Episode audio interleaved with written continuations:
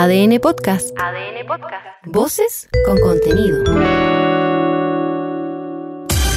El equipo titular de ADN sale a la cancha. ADN Deportes, el clásico de las dos. ADN Deportes. Aquí todo está en juego. Comienza ADN Deportes. La pasión que llevas dentro. 91.7. Actualidad. Deportes. Noticias. A quien madruga, Dios lo ayuda, ¿cierto? Eso dice el refrán que espera se cumpla. La gente de Universidad de Chile, cuyo plantel volvió a trabajar hoy en el CDA y también en chequeos médicos. La era Gustavo Álvarez se inició en la U con el Chorri Cristian Palacios, abogando por un buen año 2024. No, bien, acá ahora venimos por hacer unos estudios y todo eso y bueno, después presentarnos todo el plantel a, a disposición del cuerpo técnico y bueno, y tratar de arrancar de la mejor manera y hacer un, un buen año, que es lo que todos queremos. Vuelve el hijo pródigo. Sí, tras dos años sin jugar, Nicolás Castillo se sumará al plantel de Universidad Católica. El atacante vio luz verde a su retorno tras disculparse públicamente en sus redes el fin de semana por agredir a un funcionario de la U cerca de San Carlos de Apoquindo. El que esto era clave para el fichaje, advertía el presidente de Cruzado, Juan Tagle. Como Universidad Católica tenemos que ser siempre un, ejemplo, no, no, se trata de que aquí hay puros niñitos buenos, pero, pero sí tenemos que dar un, una imagen y un jugador que, que, quiere entrar al plantel de Católica tiene que ser también parte de ese ejemplo.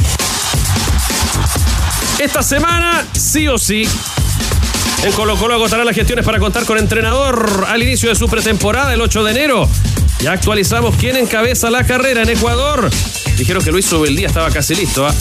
Lo impresentable, dijo el presidente del Club Social y Deportivo, Matías Camacho, sería llegar a Uruguay con un técnico interino. A mí me parece que eso sería inadmisible. No, yo creo que no, no es posible que lleguemos a la pretemporada sin técnico. Así que para mí eso no es, no es posible.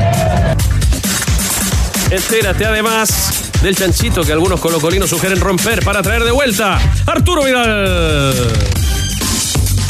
Y no hay nombre, pero sí fecha.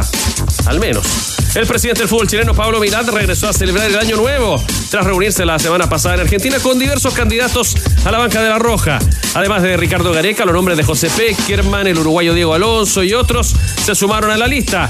El elegido no esperará muchas semanas. Nosotros nos pusimos una fecha tope un mes antes de la fecha FIFA, que sería el 18 de febrero, ya el técnico trabajando aquí en Chile. Y si es antes, va a ser antes, pero nosotros queremos cumplir todos los procesos correspondientes. Brasil tendrá que esperar. Hay que Brasil. Si es que se interesa todavía, eso dijo Carlo Ancelotti tras renovar hasta el 2026 como entrenador del Real Madrid y desechar la opción de dirigir al Scratch desde el segundo semestre de este año. Pese a todo, Carleto dijo ilusionarse con venir algún día a Sudamérica. Pensar de ser el seleccionador del equipo nacional de Brasil es una gran ilusión, como he dicho. Pero no sé si en el 2026 el equipo nacional de Brasil me quiere, esto no lo sé. El primer triunfo del año. Chile ganó su confronto ante Grecia en la United Cup de tenis. La derrota de Daniela Seguel y la victoria del Nico Yarri en sencillos dejó la definición al doble mixtos de Tomás Barrios y la Pantera Seguel, que sorpresivamente derrotaron a los top 10 María Zacari y Stefano Tsitsipas en tres sets. Yarri, pilar del equipo nacional, celebró también su segunda victoria en el torneo frente al griego Stefano Zaccaridis. Yeah, it, it goes sometimes, uh, so... Sí, a veces sucede, así que tienes que ser muy duro mentalmente. No lo pude ser así en el segundo set, y el tercer set fue súper apretado y súper difícil. Él estaba sacando muy bien y moviendo la pelota muy bien, así que tuve que mantener la calma y fue difícil. Es un gran partido para mí en lo personal y estoy feliz por obtener la victoria. Y en ADN.cl. Revisa las declaraciones del capitán del Midtjylland danés sobre el chileno Darío Osorio. Mira los detalles del posible arribo de Eduardo Berizzo al directorio de O'Higgins de Rancagua. Entérate del nuevo gesto del Divo Martínez, descubierto durante la final del Mundial de Qatar. Oye, que ha pasado tiempo de eso, ¿eh? En contra, en este caso, del francés Kylian Mbappé. Lee la entrevista en su regreso a Chile de Bárbara Riveros, la atleta estelar del Ironman de Pucón este fin de semana. Los tenores están en el clásico de las dos. ADN Deportes. La pasión que llevas dentro.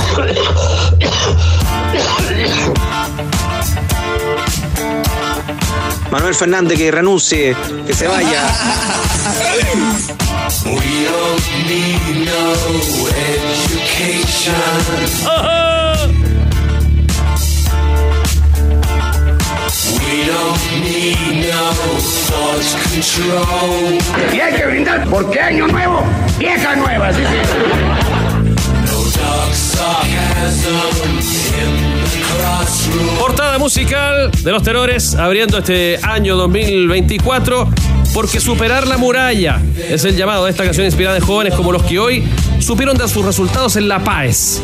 ¿Ah? Lo hemos hablado durante la mañana. Lo que no logro es eh, linkearlo con la efeméride. No, pero si esta canción Chupeta está inspirada en jóvenes fútbol que dieron la prueba.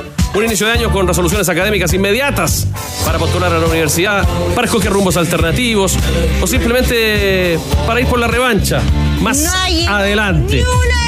Hoy no alcanzamos ni a abrazarnos y ya estaban los muchachos preocupados de, de- de- de- de la prueba. ¡Feliz año a todos! Junto a los tenores. em, varios ya de vacaciones. Carritos Costa, nuestro conductor principal, comienza a gozar de su descanso. Lo mismo el Tigre Cruces. Todo el equipo de Deportes, claro, ordenándose, organizándose para llegar de la mejor manera posible al inicio del fútbol este 2024. A usted, Tenor Arcos, Cristian Arcos, que sí. ¿Qué ¿cómo tal? le fue en la prueba? ¿Cuál dio? Yo di la prueba de aptitud todavía. ¿Ya? En aquel. Prueba de aptitud académica se llamaba, Sí, la aptitud académica, la di una sola vez. ¿Ya? Eh, me fue bien, ¿no? A mí me fue Así, ¿ah? vergonzosamente bien. Era más exigente. Me da, me, da, me, da, pu- me da pudor, me da pudor. A ver. No, no, no, me fue muy bien. O sea, Ah, pero ah. mucho. Pero eligió periodismo. Sale sí. Yo- que yo si le va muy bien, puede elegir algo todavía No, más. de hecho, yo soy un muy mal consejero porque, y lo comentaba hoy día en el Ciudadano Badene, yo hice una postulación a una universidad, que algo que no, no hay que hacer nunca jamás.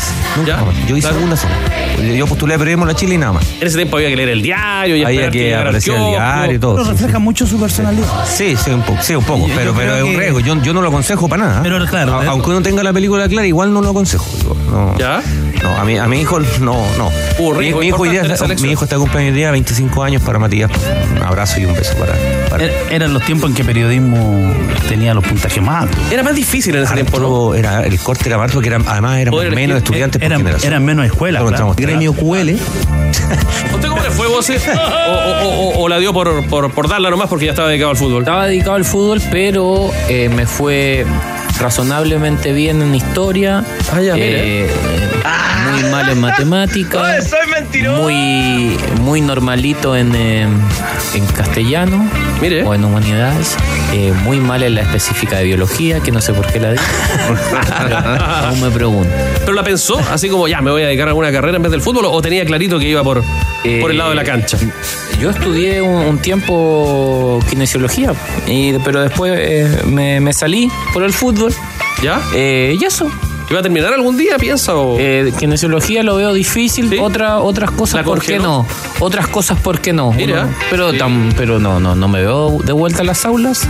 Así, de esa manera, a lo mejor haciendo cursillos.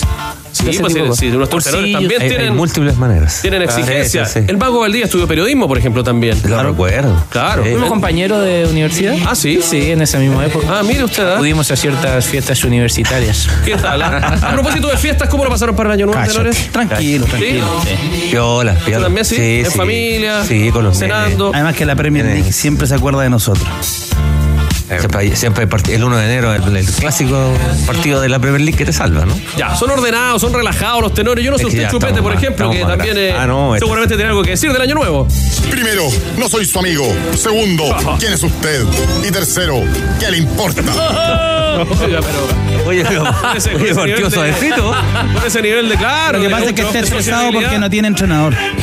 No sé cómo le veré Primero dice Manuel Fernández que renuncia. Y no se ha Era recu- grave el programa. Gratis, gratuito. Y además no se ha recuperado de la salida de Quintero. Yo creo que echa de menos al. Esa es la verdad. Echa de menos al jefe. Ya vamos a saber, ¿ah? ¿qué pasa con la actualidad de Colo Colo? Echamos de menos nuestras camisetas, ya van a llegar, ya van a venir. Andrés Fernández, bienvenido, ¿cómo le va? ¿Qué tal? Todo muy tranquilo, todo muy bien. Sí. Demasiado quizás, ¿ah? Sí. Preocupantemente tranquilo. Exactamente. Está todo. ¿Qué tanto Pero tranquilo? al menos ya podemos eh, dar cuenta enseguida del primer equipo que volvió a los entrenamientos hoy, de los llamados grandes en el fútbol chileno y que presentó novedades en sus chequeos iniciales. Comenzamos con los tenores a esta hora, 14 con 11. Señalando también que Pickup Photon G7, la potencia de equipamiento que necesitas, está disponible. Ve por tu próxima G7 desde 12.900 12 millones 990 mil pesos. Eso es masiva en todas las sucursales IDEF y su red de concesionarios. Photon G7, potencia y equipamiento. IDEF, garantía de confianza. Ya están aquí los imperdibles de Easy. Con grandes descuentos para que recuentes eh, y renueves cada espacio de tu hogar como siempre soñaste. Aprovecha las ofertas en piscina, camping y mucho más. Easy, renueva amor por tu hogar. Universidad de Chile. Estamos ávidos, estamos hambrientos por saber cómo fue el regreso de la Universidad de Chile al trabajo en la era Gustavo Álvarez que se abre este 2024 para los azules. Leo Mora, bienvenido. ¿Qué tal, Manolo Tenores? Primero, feliz año nuevo para cada uno de ustedes. ¿ah? Feliz año, que Leo. Sea extraordinario justamente para los tenores y la banda. Y bueno, también para los jugadores de la Universidad de Chile porque tuvieron poco tiempo para, para celebrar. Específicamente uno. Franco Calderón, el refuerzo de la Universidad de Chile que hizo viaje a través de tierra para llegar a nuestro país durante esta jornada. Jugador argentino que recordemos que venía de Unión de Santa Fe, eh, fue bastante arriesgado, dijo, no, yo quiero venirme por tierra, así que se fue moviendo por Argentina hasta pasar el año nuevo en Mendoza. Y ahí cruzó inmediatamente la cordillera el día de ayer y hoy se fue a hacer los exámenes médicos porque ya están los refuerzos también en la Universidad de Chile. No están todos, falta gente, pero estuvieron en. Pero, en pero, pero, pero, ¿sabe qué? Pero, pero. Pero, pero, pero, pero, pero. La U está sacando ventaja. Sí. Sí. La U está sacando mucha ventaja. Tiene el entrenador hace rato, está más o menos resuelto, eh, analizado el plantel, los jugadores están llegando con tiempo, el plantel va a trabajar todo enero, así que me parece que, que la U está sacando una ventaja grande sobre el resto de los rivales, por eso, por la composición del plantel, porque tenía una base, ya esa base le está agregando lo que el entrenador quiere. A diferencia de otro año en donde el, el- terminaba este un, un año calendario, ¿no es cierto? Y se iban de muchas, muchas bajas, de vuelta a armar, ¿no es cierto? No estaban todos. Este año. Yo creo que el año pasado partieron bien, pero faltó ambición en la- a- Sí. eh, al, en la- al término de la primera rueda, que la U tenía que haber traído dos o tres jugadores y pelear el El título. año pasado, cuando arrancó el año calendario, también decíamos que la U estaba más o menos bien en ese sentido. También tenía entrenador, también lo- había una cantidad de jugadores que uno sabía que iban a llegar a, a- a la U, pero claro, después cuando vino el refresco a mitad de temporada, no, no, ahí no hubo. Faltó ambición. No se escuchó nada. Claro, pero recordemos que lo que pasó en la mitad de año y que de hecho Manuel Mayo lo dijo en su momento era de que no había caja. Y por eso simplemente llegó Vicente Fernández, que fue la incorporación, no vamos a decir refuerzo, porque pasó muy desapercibido en el juego de, la Universidad de Chile. Pero en esta oportunidad, hoy comenzaron los trabajos, como decíamos en titulares, en la Universidad de Chile, en dos grupos. Un grupo que estaba trabajando desde temprano en el Centro Deportivo Azul y otro grupo que también desde temprano llegó a la clínica MEDS para hacerse los exámenes de rigor, porque como decíamos, en las fiestas de fin de año pasan la cuenta, ustedes saben que hay celebraciones, estamos viendo cómo están físicamente, si alguien subió de peso, cómo se mantiene, cómo está la masa muscular, bueno, todo eso y los jugadores todos con check bueno, salvo uno. Epa. No, ¿quién? Epa. Sí, porque pasó? uno podría haber dicho, perfecto, está, está lista la U para la nueva temporada. Federico Mateos, que salió, ahí está, lesionado y todavía no se recupera de lo que fue ese partido que ustedes bien se acuerdan, el clásico universitario, donde la U fue visita en Santa Laura, cuando le ganó por tres goles al cuadro de la franja y que en el segundo tiempo sale lesionado Federico Mateos, lo reemplaza Jason Fuentealba y desde ese momento hasta ahora no se ha podido recuperar Federico Mateos, estuvo igual en esta jornada el tema de los exámenes, pero cuando salió el estacionamiento justamente le preguntamos, bueno, porque lo vimos con una, una rodillera especial, eh, y las fotografías están ahí en adn.cl y le preguntábamos, bueno, ¿qué pasa con eso? Porque a lo mejor era algo de precaución, pero él decía, no, lamentablemente todavía no estoy al 100, así que es la única baja con la cual comienza la Universidad de Chile de cara a la próxima temporada. Pero bueno, también tenemos jugadores que sí están activos, que cumplen un año. A propósito de este inicio ya de Perdón, pretemporada. ¿cuál era la, la lesión específica que tuvo en ese momento? Eh, en ese momento no lo dijeron. Ojo con eso. Ya. Pero ahora se habló bien del desgarro que tenía justamente en la rodilla, bastante profundo, y tenía, una, como te digo, una protección ahí en la rodilla, y que no lo permite todavía volver a incorporarse en los trabajos físicos. Entonces, hoy estuvo ahí, pero inmediatamente le dijeron, no, usted tiene que cuidarse, todavía faltan algunas semanas de recuperación. Así que yo creo que recién cuando comience el, torneo por los puntos, vamos a ver a Federico Mateos ahí al 20 de la Universidad de Chile. Vamos a ver cuándo parte el campeonato, si es que aparte, parte, porque la información que manejábamos es que el sindicato de futbolistas está con la pluma parada y si es que no se resuelve el problema de los seis extranjeros, la temporada no va a partir. Claro, y que de hecho Universidad de Chile también tiene ahí un, eh, un signo de interrogación bastante fuerte por el tema de los refuerzos para completar la planilla, porque si se aprueba o no se aprueba, tiene que ver quiénes llegan eh, en los puestos que todavía faltan. Pero uno que ya cumple un año, pasó muy rápido.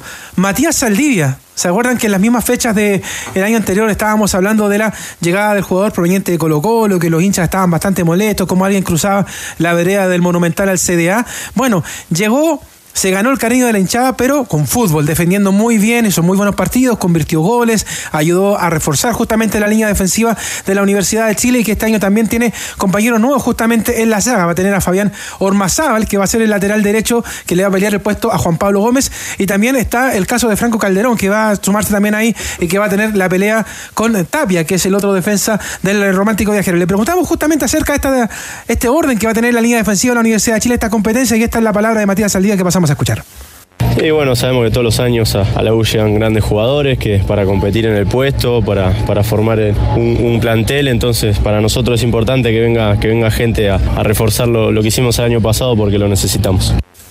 Ahí está entonces eh, el tema de Matías eh, Saldivia. Y para aclarar un poco la, la situación de Federico Mateos, eh, él tuvo un golpe, como le decíamos, en la rodilla, un esguince leve del ligamento cruzado posterior. Y esto se tiene que tratar con cuidado, así que por eso que le decía que va a estar todas estas semanas de la, de la pretemporada de la Universidad de Chile, al menos fuera de los entrenamientos de Gustavo Álvarez. Ahora, así que, ¿sí? ¿sí? ¿Qué tan clave, Tenores, es Mateos en la U? ¿Será tan importante? Sí, pues un jugador importante. ¿Sí? Es un, es un jugador importante. Todos los jugadores en el 100% de condiciones físicas. Estamos hablando siempre de ese desde, ¿no? Porque, porque das una ventaja muy grande si no estás en, en, en el 100%.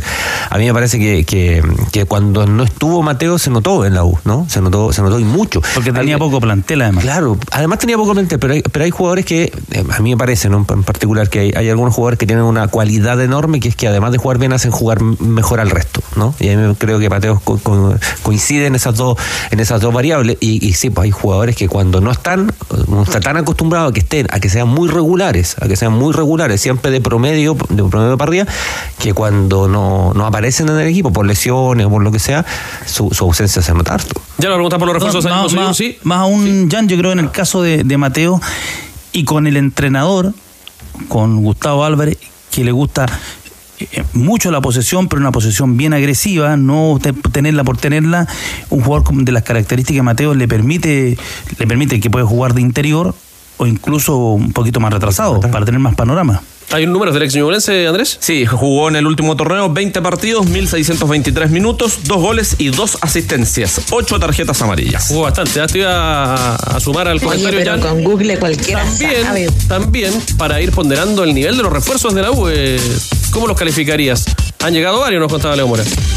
Eh, hasta acá me parecen buenos refuerzos. Eh, yo a mí no, no, no, no, soy de esos que se decantan entre la opción de recuer, eh, refuerzos o incorporaciones. Para mí son todos refuerzos. Después si andan o no andan es otra, es otra historia. Eh, y, y, me parece que, y, y si ahí adhiero mucho a lo que dice Danilo, eh, en la ganancia de tiempo que está teniendo esta Universidad de Chile, eh, porque los entrenamientos que vaya sumando es sinónimo de, de también de funcionamiento. En la medida que estén todos disponibles, también es sinónimo de funcionamiento, sobre todo en las primeras fechas. Y sumar con respecto a lo de Mateo, el año pasado la mejor versión de la Universidad de Chile contó con un Federico Mateo. Ah, era, era una pieza fundamental. Ahora bien, siento que la tarea de la U hoy día mismo es ampliar ese 11 o 12 de jugadores que te permitían ser competitivos. Yo creo que la tarea es ampliarlo a 15, 16 jugadores, ojalá incluyendo gente de casa que sea protagonista de verdad, para así eh, yo creo que las aspiraciones de este año de la U son pelear el título. Tendría que ser el año de Asadi, claro. el destape definitivamente de Asadi, eh, la consolidación de Marcelo Morales que termina bien jugando en el lateral izquierdo, mejorando en lo defensivo y ratificando sus condiciones de, de, buen pasador por el sector izquierdo. Y Jason Fuentealba.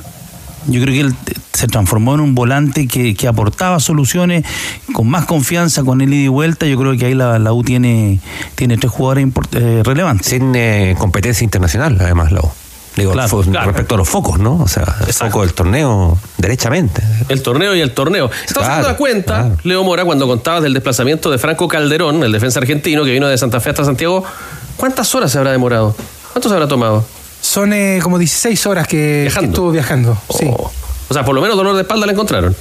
De, de hecho, le preguntábamos a la gente de- que, que estaban allá en la clínica y claro, venía un poquito contracturado, pero físicamente estaba al 100 para jugar en la, Universidad de Chile. Así que mañana se suma al trabajo físico del técnico Gustavo Álvarez, que ya estuvo trabajando, como lo decíamos, con, con otro grupo allá en el CDA. También le estuvieron haciendo algunas mediciones. Dentro de ellos estaba eh, Marcelo Díaz, que en las redes de Universidad de Chile ya empezó nuevamente con la frase déjate de grabar. Hoy día lo, lo veían con una bolsa, con, la, con los zapatos de fútbol, para el trabajo que se hizo en el CDA. Pero eh, hablábamos de los jugadores que, que han llegado a la Universidad de Chile, pero todavía faltan jugadores que salgan o que probablemente salgan.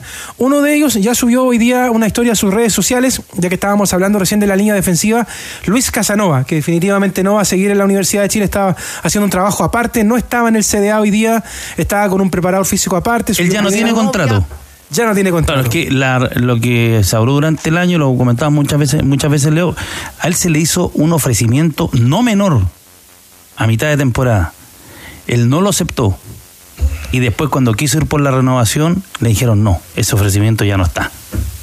La, la- como, como se dice muchas veces en el fútbol, la jugada tiene su momento. La jugada tiene su momento. La jugada tiene su momento. Hay que asegurar el Pa- chancho. Para los dos lados, porque Claro, claro, claro. hoy día a lo mejor eh, eh, con, eh, con tristeza, quizás lo más probable que sí para Casanova, ¿ah? pero también eh, muchas veces pasa al revés, en donde eh, el club eh, quiere, quiere, quiere en, en- en su momento y ya no se dan la- todas las circunstancias. Claro, por último, si no te- si no están las lucas que te, te- el- lo que me decían es que el ofrecimiento fue muy bueno, pero él quería más. Por último, eso, verlo en bonos, en premios, de alguna manera, tratar de llegar a eso. Claro que sí. Claro, y el otro que está ahí, insisto, en veremos, y ya lo hemos nombrado las últimas semanas, es Cristian Chorri Palacios. ¿Se acuerdan que hablábamos del tema de Rodrigo Holgado, el cupo de extranjeros, que recién, de hecho, Daniel lo decía, el tema del CIFUP? Pero bueno, ahí está el tema y el gran pero que ha tenido justamente el Chorri es la nacionalización. ¿Qué pasa con este tema? Acá responde el jugador. Ese tema se está encargando el club, están todo en manos de ellos, así que estamos a la espera de, de lo que pueda pasar, así que no te puedo decir más nada porque no, no sé, están encargados ellos de ese tema y estamos todos a la espera. Hay entonces el tema del Chorri Palacio, como dice él, es el club el que está justamente viendo el tema de la nacionalización, pero es un tema importante. De hecho, al mismo Fede Mateos, que también eh, eh, lo escuchábamos por el tema de su lesión más temprano, eh, también hablaba de ese tema, pero él decía que esto todo se demoraba porque era un tema absolutamente burocrático. Decía, esta es la burocracia y se demora el tiempo que se tiene que demorar. Porque también es uno que está esperando también la carta de nacionalización. Así que serían dos jugadores claves en la Universidad de Chile de cara a la temporada 2024. ¿Hay fecha aproximada o todavía no? No, de hecho le preguntábamos, ah, insistimos mucho, sobre todo con Fede Mateo, y él nos decía, no, es que lamentablemente nosotros ya hemos hecho todo el trámite, pero hay que esperar simplemente lo que nos digan ellos para que puedan tener eh, esta documentación. Lo mismo Chorri Palacio, se le espera que sea pronto, decía que la U lo está ayudando bastante con ese tema, así que es importante esta situación. Y lo último, Ojo con la patrulla juvenil, como lo decíamos, que ya está trabajando también. Hay algunos jugadores que fueron eh, ascendidos al trabajo del primer equipo. Ustedes saben que todos los años vamos viendo, ya que ustedes nombraban, por ejemplo, el caso de Jason Fuentealba, Renato Cordero, por ejemplo, que fueron sensaciones el año pasado en algunos partidos de la Universidad de Chile. Sensaciones. Le puse mucho, ¿no? Así, así como sensación. Ah, le puse como sensación. Fue parejo, Cordero. Fueron jugadores son revelación. buenos jugadores, son Mira, buenos jugadores. Yo cuando partió Renato Buenos Cordero, yo me dije, pensé, este va a ser un jugador que en dos o tres años está jugando en el Chago. Pensé, cuando lo miraba. El tiempo, el muchacho fue agarrando regularidad y me terminó pareciendo un volante primera división. Aprovechó a matar al chavo ahí con eso. ¿no? Oye, y es cierto, digo. es cierto, Leo Mora, que entre toda esa patrulla juvenil que tú citas, ¿hay otro Matías Fernández listo para el fútbol chileno? Hay un Matías Fernández. ¿En serio? Sí, sí. José Matías Fernández. Mira. Lateral derecho, que él le va a pelear el puesto justamente ahí a Ormazábal y a- también a Juan Pablo Gómez. El tercer Matías Fernández que contamos. Te, te cuento algo, Manolo Tenores. No les gusta que le digan Matías Fernández. ¿En serio? Por eso que hace un rato yo Pero también si lo- así se llama, po, hombre. Claro. Pero No, ¿por qué? no, ¿Por qué no le gusta que le digan? No sé, él dice que no. Dígame José Fernández, no José Matías. Pero ¿usted por qué intuye que, que puede ser? Porque de Colo Colo. Por la tontería esa que por, la, lo- por la lógica. Por el 14 que- lo salvo que es un crack.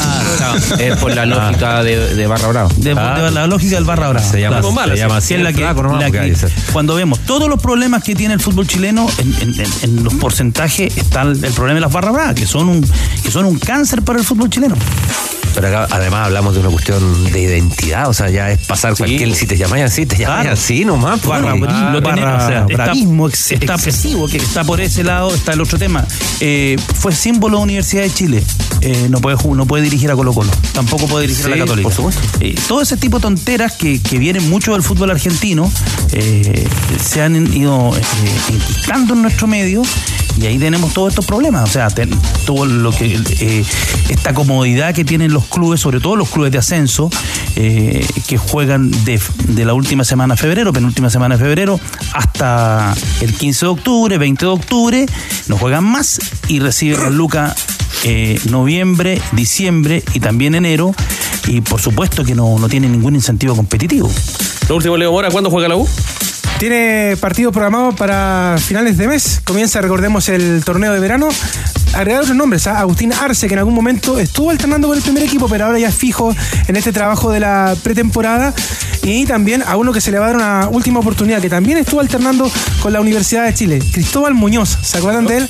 Jugador eh, espigado, alto, delantero de la Universidad de Chile, que lamentablemente para el hincha del Romántico Viajero, el último recuerdo que tiene es del año recién pasado cuando se pierde un penal en la semifinal ante Magallanes, allá en el Estadio Municipal de Puente Alto, cuando la la U queda eliminada justamente de esa instancia de llegar a la final donde ganó Palestino después. Vamos a guardar este programa y vamos a fin de año a sacarlo a ver cuántos de estos jugadores llegaron realmente a ser protagonistas del campeonato. Gracias, Leo. Un abrazo.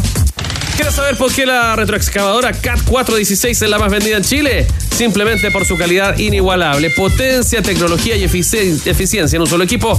Descubre más de la Retro CAT 416 en finning.com. ¡Y qué rico! Empezar el 2024 con algo rico de Doña Carne. Tapa pecho a 5.998 pesos. Lomo vetado de cerdo importado a 4.998 pesos. ¡Qué rico! Y filetillo de pollo importado a 3.498 pesos. Qué rico. Este 2024, cuando pienses en carne, piensa en Doña Carne y doñacarne.cl. Stop, pare, pare. Este fin de semana volvió desde Buenos Aires Pablo Milad. El presidente del fútbol chileno sostuvo diversas entrevistas con candidatos al banco de la selección chilena. Captado su arribo por Mega, el directivo actualizó y le puso fecha a la llegada del nuevo entrenador de la Roja. Nosotros nos pusimos una fecha tope un mes antes de la fecha FIFA, que sería el 18 de febrero, ya el técnico trabajando aquí en Chile. Y si es antes, va a ser antes, pero nosotros queremos cumplir todos los procesos correspondientes. Pero habló con, Ricardo. Hablé, sí, sí, no, buen, buen técnico, buena disposición, he hablado con otros también, con, con Peckerman también nos reunimos. Está dentro de la lista también que se van a reunir, pero no queremos adelantar porque estamos cumpliendo un proceso ordenado.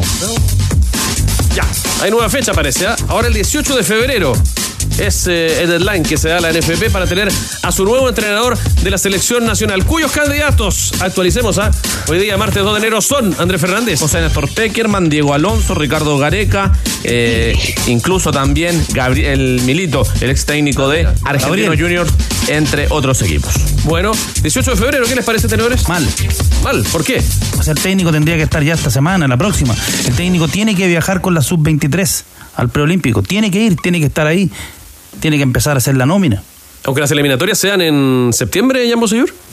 Sí, sí, igual. Sí, porque si no, si son en septiembre, yo sé que tú no lo haces con esa carga, ¿no? Pues si son en septiembre, entonces mejor que asuma en agosto.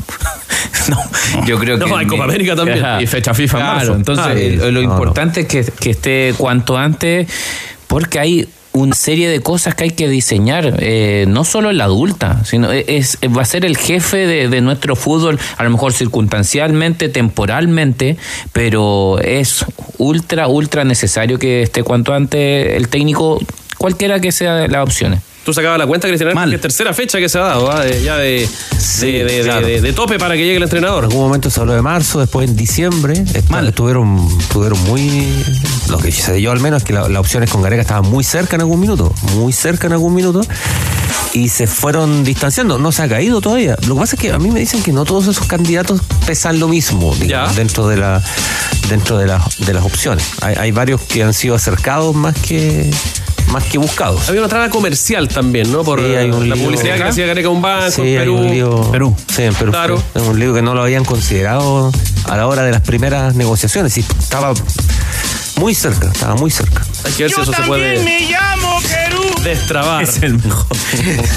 Me lo, lo que, Ese es buenísimo. lo que, ¿Por lo qué que no pudo ser que- los Chupeta? A lo mejor no fue del año. Sí, Pero fue del año, Fue sí, del ¿eh? año. Fue del año. Sí. Selección desprolija ahí, ¿ah? De...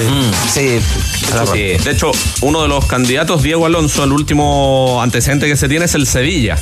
14 partidos dirigidos, 2 triunfos, 5 empates, 7 derrotas, 26% de rendimiento. Que también dirección a la selección de Uruguay. Exactamente. Claro. Bueno, Y se le cuestiona que el, el equipo no anduvo. 72% en la Mundial, selección de Uruguay. Sí, porque en eliminatoria anduvo bien. Claro, pero, Pero a ver, y ahí lo- vuelito- los jugadores, los que, los que eran tabaristas, decían, eh, al equipo le restaban los partidos más fáciles. Claro. A, Taba- a Tavares lo echaron. Después de haber jugado, de tener que ir a jugar a La Paz, jugar con Argentina y con Brasil. No, le quedaba un largo trecho. Y después en el mundial. Le no- quedan, no- le quedan 12 puntos y esos 12 puntos eran muy, muy, muy, muy asequibles. Mal además en el mundial. Mal. Claro, sí, Promotional Race. Pucón 2024, la carrera de triatlón más entretenida del verano, se reúne una vez más en el marco del Ironman 70.3 Pucón 2024 este viernes, 5 de enero en Pucón. Invita Radio ADN y Mundo es la internet fibra más rápida de toda Latinoamérica. Es la conexión oficial de Lola Palusa 2024. Conecta con la fibra, conecta con la música, mundo, tecnología, al alcance de todos. 2 de la tarde, 32 minutos. Señal inequívoca esta música de la solidaridad con que también los tenores suelen, ¿cierto? Atender a su público, a sus auditores. El que más sabe, Rodrigo Hernández, nos acompaña para una propuesta muy especial en este inicio de año, con camisetas también especiales hoy día en nuestro panel. Bienvenido y feliz año, Rodrigo. Sí, Manolo, muchas gracias. Sí, un tema particularmente sensible atañe a Héctor Muñoz, un auditor muy cercano al programa, que padece lamentablemente de cáncer al colon grado 4, con metástasis además al pulmón e hígado, es decir, con, con mal pronóstico, pero él está, está dando la lucha, está con ayuda del GES. Pero de todas maneras, pese a que el tratamiento es realmente muy costoso, requiere del orden de 2 millones de pesos al mes, si es que no más, eh, para poder solventar este tratamiento. Por ahora la ISAPRE le está renovando la cobertura por tres meses, pero imagínense ustedes, es decir, claro, la ISAPRE te confirma que te va a renovar, digamos, eh, entre comillas, la cobertura por tres meses más de un medicamento que cuesta 5 millones y que lo tiene en este minuto a él bastante bien. Pero uno se pregunta, bueno, ¿qué pasa con el, con el cuarto mes? ¿Por qué? ¿Por qué tiene que ser una, una fecha tan, tan, limita- tan limitada? Fíjate que además nuestro amigo Héctor en este minuto mm, nos trajo los papeles porque vino de manera presencial a traer estas prendas que se exhiben y tenemos otras más. Tiene una deuda de 12 millones de pesos con el Hospital Clínico de la Universidad Católica. Su señora Fabiola tuvo que vender su furgón escolar con el, con el que trabajaba. Y esto y esto es realmente triste. Ahí es muy revelador de cosas que pasan y de, y de pronto, bueno, uno no conoce tan de cerca estas historias, pero atañen a mucha gente. Resulta que él se atrasó con el dividendo de la casa. Más encima, ¿ya? Se atrasó seis meses con el dividendo. ¿Ya? ¿Qué- ¿En qué se tradujo esto? Que obviamente cuando, cuando esto ocurre, eh, eh, estos atrasos te, te derivan al área legal de los bancos. Y no hay forma de ponerse al día. No deuda, hay no. forma, no hay forma de ponerse al día. Entonces, la deuda, claro. Claro, ¿qué, qué hizo, ¿qué hizo esta familia con el banco? Llegaron a un, a un acuerdo para no perder la casa de que el banco les abrió un nuevo crédito. A partir de cero. Pero ¿y qué pasa? Porque era un crédito a 25 años, habían pagado 10. Oh, le es, decir, en el año 11 se atrasan, se atrasan 6 cuotas y ahora el banco ¿qué solución le ofrece? Ok, salvemos la casa, pero partamos de cero. El dividendo son 500 lucas, pero a 30 años. Oh. ¿Y los otros 10 años de pago? Chao. No, perdiste. Y después se quejan por el 18 de octubre. Tremendo, tremendo, tremendo. Ojo, bueno. Así que bueno, nos trajo unas prendas. Fíjate que una, una, una de las coincidencias de la vida que nos vinculan al, al deporte en este caso es que el oncólogo, el, eh, el, el doctor que lo trata a Héctor es papá de Lucas Nervi. Se llama Bruno el papá. Es doctor.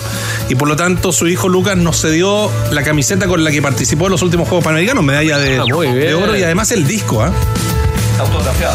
Está autografiada, sí. Bueno, ahí, ahí la cámara. Y la otra prenda es del Piña Villanueva cuando jugaba en el fútbol árabe. Y el, y el, y el disco extraordinario, ¿eh? Ah, pesa el disco. ¿cuánto Ah, el pesará ese disco? Un disco de competencia. A ver. Es pesadito, ¿eh?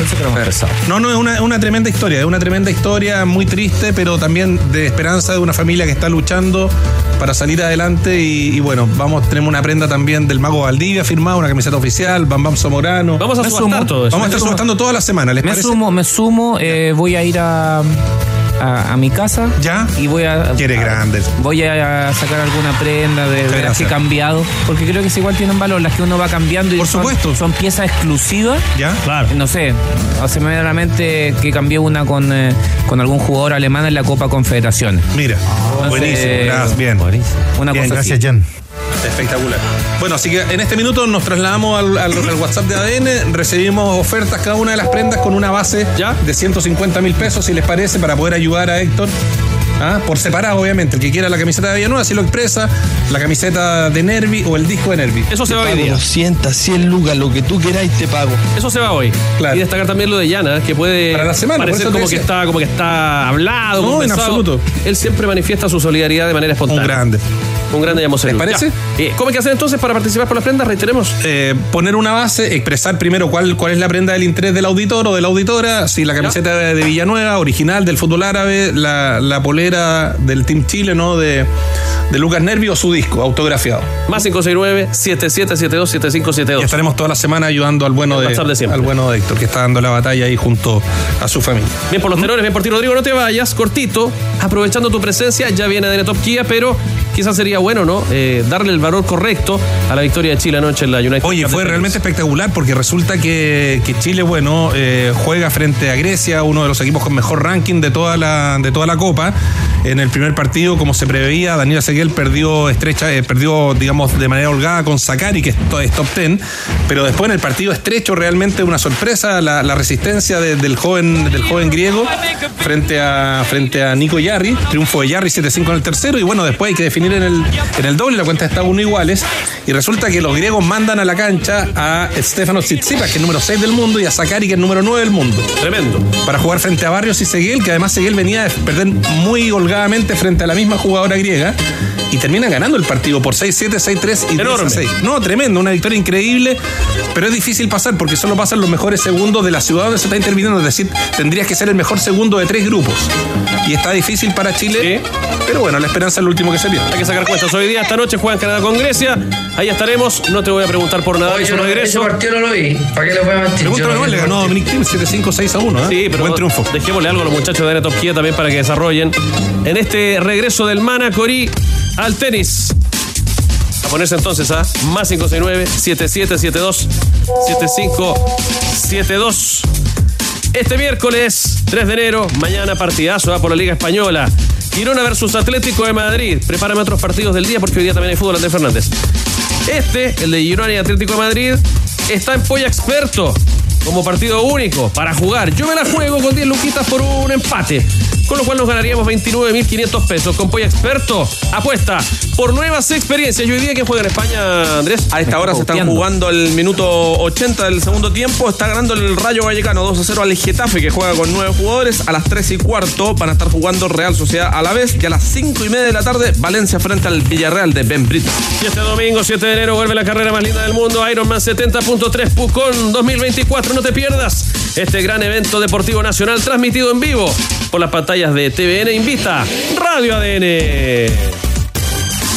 A las 14 con 43 estamos subastando ¿ah? las camisetas de Lucas Nervi, nuestro campeón panamericano en el lanzamiento del disco, también del Piña Villanueva, para apoyar a Héctor, que no lo pasa bien con un cáncer que además eh, le ha significado una deuda enorme. También el disco de Lucas Nervi, nuestro atleta que se lució el 2023. Este 2024, tenores, viene con eventos eh, llamativos, ¿ah? ya hemos eh, promovido lo de Pucón este fin de semana, pero además pareciera, ¿no? Ya me dirán ustedes si hay algún otro. Yo encuentro que hay tres eventos superlativos. Por ejemplo, uno cada uno. La Eurocopa Danilo Díaz, este año. Sí, la Copa América.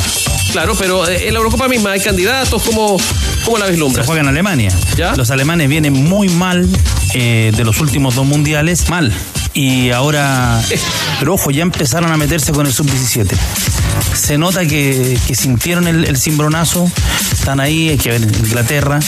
Eh, ayer leía una, una columna del- interesante, esto- cortito, del colega Jorge Barraza, de- debe ser de los que mejor ve el fútbol en Sudamérica, y Coco Barraza hablaba de, hacía un análisis de los más importantes del año, y hablaba de Haaland pero con un, con un gran debe planteada, y toda la razón. Su participación en la selección de Noruega. O sea, no ha clasificado ni al Mundial ni clasificó a la Eurocopa. eh, en una Eurocopa de 24. Y donde tiene a Odergar y al otro delantero que juegan en la Real Sociedad, que era compañero de, de Britton, el otro nuevo. Sorlot. Son jugadores importantes. Claro. Es, es lo que es la, la discusión que la otra No es, vez- perdón, no es lo que le pasaba a Jerry Litmanen cuando jugaba en Finlandia, que jugaba solo. O a Ryan Giggs, no sé. Claro, por- claro. Lo que yo lo planteaba un poco mañosamente, ¿no? El tema de que el balón de oro no tiene que ver necesariamente con el botín de oro.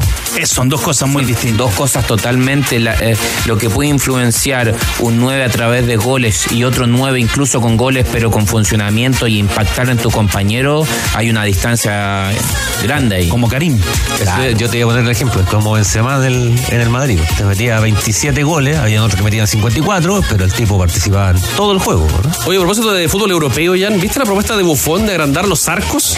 Para que haya más goles en los Ahora- partidos. ahora que se retiró. Eh, ho- Hoy día, claro, hoy día Ah. mismo uno todo ese tipo de situaciones las ve como con resquemor, pero yo creo que hay que abrirse a todo este tipo de, por lo menos de discusión. ¿Ya? ¿Y a quién se le ocurrió una cosa tan magnífica?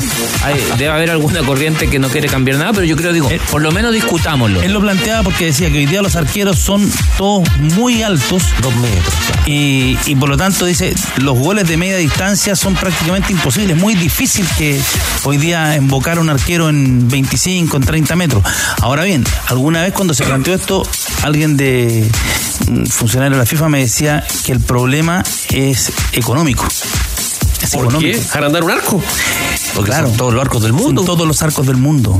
Tú tienes que cambiar todos sea, los arcos del mundo. miden lo Todo- mismo en todos los- en todo el mundo. Y ese es el, el- el secreto del fútbol. Porque el fútbol nos gustó a todos, porque es universal. Entonces, el arco mide 2 metros, cuaren- eh, 2 metros 44 por 7 metros 32. Conociendo tu apego a las tradiciones, no debes estar de acuerdo, No, para nada. No, para nada, yo Para tampoco. nada. No, yo Ah, no. Y si es difícil, que sea difícil, digo. O sea, si es cada vez más difícil que le O sea, hagan goles al siempre arquero y hay menos que- goles, no importa. Mientras digo. menos goles tengamos, mejor. No, es 0 a 0 el partido perfecto partido de, más de mi serio. compadre, pero La partido de serio. Bosellur era hacer goles, por eso a lo mejor No, pero si na- nadie dice que no hagan goles, que sea difícil, lo- para mi gusto lo hace más Claro. todavía. ¿Por Y que qué los me- arqueros midan dos metros y medio lo hace más complejo. ¿Por qué, bueno. me, por qué me gusta el básquetbol FIBA, el básquetbol europeo, la, la Euroliga? Porque se hacen pocos goles. po. Claro, si, si es difícil es, es parte del asunto y además el- el- hay cosas que se pueden cambiar sin lugar a dudas, ¿no? Y, y se puede discutir todo. se- se- Menos pero, la dimensión de la- No, no, pero es que yo creo que hay algunas que son más, más fáciles de adaptar. O sea, hay cambios y modificaciones Claro. que son más fáciles de adaptar, pero cuando empezamos a cambiar ciertas como dimensiones es más complejo. hay cuestiones que fueron más- es más complejo. muy importantes para el cambio del juego. Por ejemplo, salir jugando desde el área. Los arqueros. El tema de los Eso permitió que se pudiera salir jugando desde atrás, que el, que el juego fuera incluso más ofensivo. Pero Claro, porque si no, también en, algún minuto, y en algún minuto lo escuchamos, ¿no? Que, no se juega con 11, que se juega con 10, con 9. no, Entonces te, te cambia demasiado, digamos. Pasa a ser futbolito. Es otra cosa, eh, pasa a ser otro, exactamente, pasa a ser otro deporte, otro, otro juego. El fútbol es muy simple, es, muy simple y en rigor después le, han- le han puesto un montón de cosas, pero son 11 por lado y tenéis que hacer más goles en el otro arco. Bueno, la Eurocopa es uno, la Copa América es otro, decían los tenores. Juegos Olímpicos. Y también tenemos Juegos Olímpicos en París. Claro, y, y- y Paralímpicos también, ahora que consideramos a, a estos deportistas en un año bastante, bastante especial. Todo bien concentrado en invierno, José Andrés Fernández parece, ¿ah? Exactamente, el, eh, la Copa América de fútbol 20 de junio al 14 de julio, la Eurocopa del 14 de junio al 14 de julio. Se van a montar. Exactamente, y los Juegos Olímpicos se van a estar disputando entre el 26 de julio y el 11 de agosto. Hola, soy su asistente de Google. Volverá. Y los Paralímpicos entre el 28 de agosto y el 8 de septiembre. Ya. Un símil de Catarina habría que ir eh, pensando, ¿ah? Para los Juegos Olímpicos. Santiaguina también estuvo con nosotros en los Panamericanos. Bueno, ¿quieres saber por qué la retroexcavadora CAT 416 es la más vendida de Chile? Simplemente por su calidad inigualable, potencia, tecnología y eficiencia en un solo equipo. Descubre más de la retro CAT 416 en finning.com. Colo Colo, Colo Colo, Colo Colo. Actualizamos información de Colo Colo en la búsqueda de entrenador. ¿Qué pasa hoy día? ¿Por dónde van los tiros? Cristian Ávila Soto, 11 minutos de las 3 de la tarde. Bienvenido y feliz año.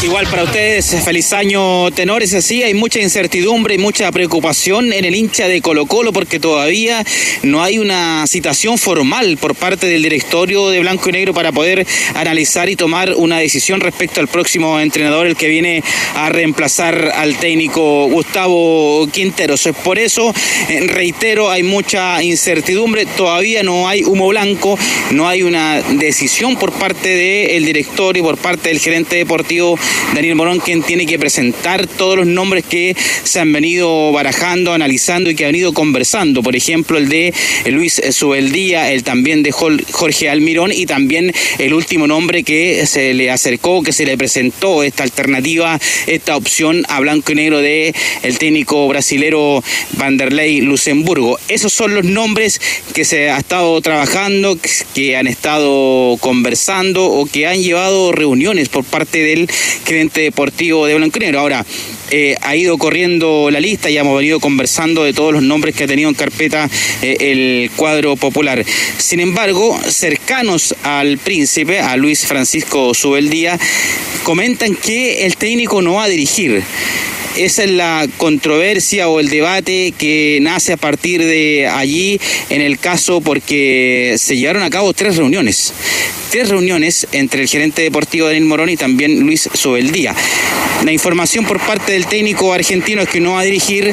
Eh, nosotros hemos venido comentando que Colo Colo trabajó en un plan B porque siempre ellos creyeron que Luis Sobeldía, Sobeldía no iba a aceptar la propuesta de, de Colo Colo. Sin embargo, en la última reunión les pidió más tiempo para poder analizar la institución, analizar las canchas, analizar el plantel, analizar eh, todo Colo Colo para ver en definitiva si es que tomaba la, decisión. Me parece que se ha demorado mucho en, en, esa decisión y Colo Colo ha ido trabajando en el plan B. Conversamos con el presidente del Club Social y Deportivo Colo Colo, Matías Escamacho, y acá nos cuenta de los nombres de Jorge Almirón, también de Luis Obeldía. Me parece que esos dos nombres que usted me menciona son de dos grandes técnicos que tienen dos carreras muy muy buenas, que han tenido muy buenos desempeños en distintos clubes. Eh, el primero es técnico en, Ecuador, campeón nacional de Ecuador, campeón de Copa Sudamericana. El segundo tiene dos finales de Copa Libertadores de América. Ha dirigido muy buenos clubes con muy buenas campañas. Lo hizo en la de manera eh, espectacular, dirigió de muy buena forma en Boca, por lo tanto me parecen grandes técnicos, pero los nombres no desconozco el detalle y no, no quiero entorpecer tampoco de ninguna forma el trabajo en el Morón ya se desprende, ya le vamos a preguntar a Vila Soto, ¿no?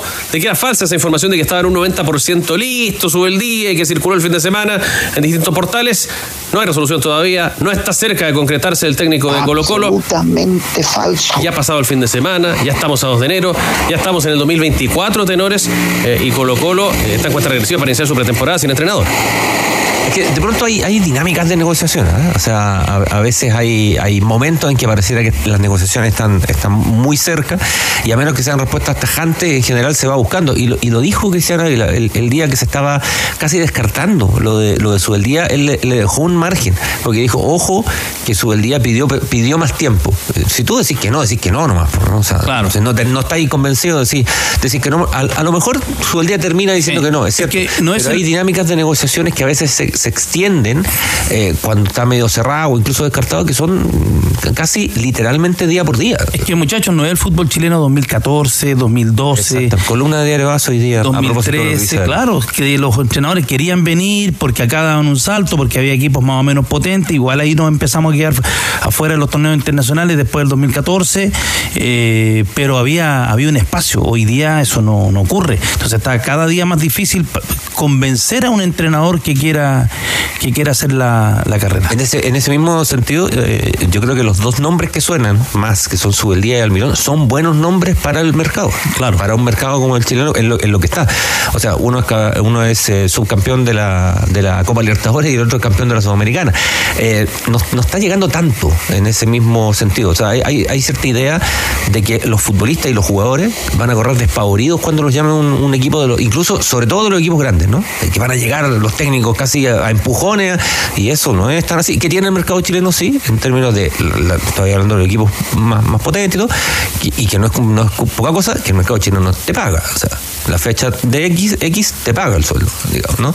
Eh, en otros medios que son más futbolizados que nosotros es mucho más complejo el tema, el tema económico.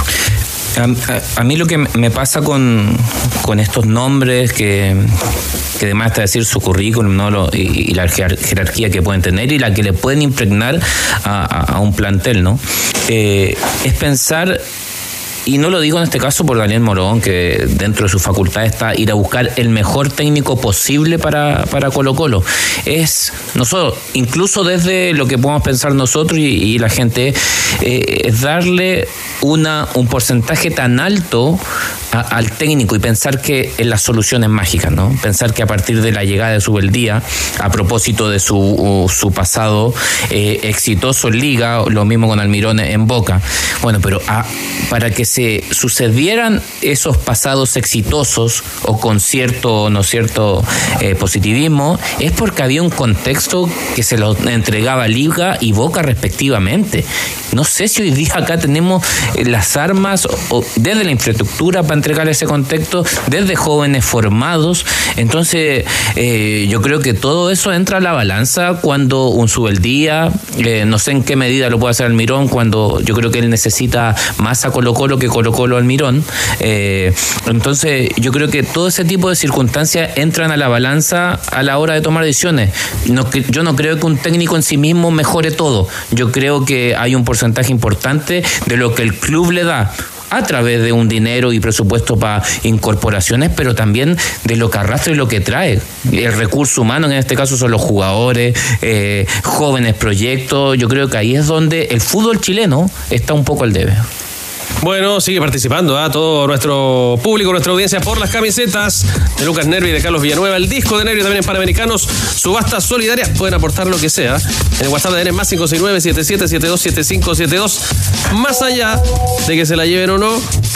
La cosa es aportar, ¿cierto? A Héctor, que tanto lo necesita. Ya describía Rodrigo Hernández eh, su enfermedad, un cáncer ramificado y también bastantes deudas que ha ido acumulando en el tiempo. Cristiano Asunto, volvemos contigo para descartar definitivamente ¿no? esta versión de su el día, 90% listo en Colo Colo. Y también para preguntarte, conforme pasan los días, eh, claro, eh, semana corta está además, si existe la posibilidad, si va creciendo la opción de que Colo Colo inicie su temporada con un entrenador interino.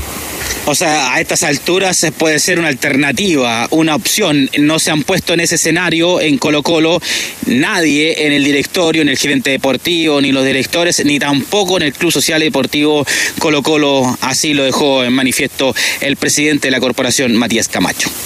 A mí me parece que eso sería inadmisible, no, yo creo que no, no es posible que lleguemos a la pretemporada sin técnico, así que para mí eso no es, no es posible. Vamos a estar muy atentos para seguir con el tema del entrenador Tenores. Todavía no hay una citación formal del directorio para debatir, para analizar la- las propuestas de lo que ha venido avanzando Daniel Morón. Eso sí lo pueden hacer, entiendo, vía mail, eh, vía WhatsApp, puede- pueden realizar la votación. Ahora, lo que a mí me genera duda allí es que no ha habido un directorio para conocer todo el directorio, los avances, para conocer las propuestas de los entrenadores o también los avances del gerente deportivo Daniel Morón. Por ejemplo, si ustedes van tenores y le preguntan al bloque, al bloque de Aníbal Moza, ellos han comentado que no son parte de la, de la decisión en, en estos momentos del directorio y que no han debatido todavía el- en el directorio los nombres. Veremos qué va a ocurrir, cómo se va a tomar esa decisión del próximo entrenador, pero ya eh, hay alguna inquietud, alguna molestia por parte de ese bloque para poder eh, tomar la decisión del próximo entrenador. Harta molestia tienen, pues, esa es la realidad. Están muy choreados y dicen que ellos lo advirtieron. Ese tiempo hay que considerarlo también, ¿ah? que se tiene que reunir el directorio para aprobar el nombre, si más allá que lo resuelvan. Queda harto paño que cortar en esta materia. Eh, dos cosas al cierre, Ávila Soto. La primera, ¿es cierto que hay un grupo empecinado en que vuelva Arturo Vidal y está juntando plata para traerlo de vuelta? Es la propuesta, no sé si están juntando plata, tenores, pero eh, es la propuesta del Club Social y Deportivo Colo Colo. Ellos son los que proponen a Arturo Vidal como, como refuerzo para la próxima temporada. También eh, los bloques me parece que van a estar de acuerdo. La primera información que uno recibía es que, claro, el bloque Moza está de acuerdo, el, el Club Social, con esta decisión de traer de vuelta a Arturo Vidal. No tan convencidos en el bloque Vial, el bloque que, que está administrando hoy día, o el bloque Ruiz Tagle, podríamos decir, de no es en realidad. ¿eh? Ya, ah, Vamos mira. a cambiar ese concepto. Es verdad. Ok, ya, ya. Es más Ruiz Tagle que, que Vial, ya deberíamos ir cambiando. Uno está acostumbrado a decir el bloque vialista. Por, Por la corredora, en rigor, que es la que administra. No, pero es verdad, por- por- claro. sobre todo por posiciones claves dentro de blanco y negro son, son más cercanas a Ruiz Towin está en el puesto de Ruiz Tagle, digamos. Claro. No, y, y otros funcionarios. Ahora, altos funcionarios. Eh, eh, anchos Es raro no Eh, que, que en el caso de, de ser eh, que el que predomine eh, sea el, el bloque Ruiz Tagle no, no quiera una eventual vuelta de Arturo, siendo que bajo su mandato, si mal no recuerdo, fue cuando se vendió a Arturo y, y no un poco de dinero. El Paila Valenzuela fue el que hizo la, la venta. Eh, ¿Quién es el Sí. Paila Valenzuela? Ahora, así yo les le- voy a confirmar, tenores, Arturo Vidal, si viene a Colo Colo, que, que está la intención, porque el rey Arturo ha venido coqueteando, ha venido mostrando fotografías vistiendo la camiseta del Popular, también en Año Nuevo vestido completamente de blanco.